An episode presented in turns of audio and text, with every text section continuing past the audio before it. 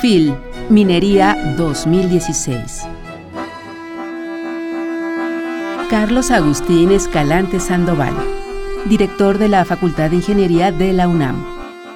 El sábado 3 de mayo de 1980 se inauguraba en este mismo salón la primera Feria Internacional del Libro del Palacio de Minería.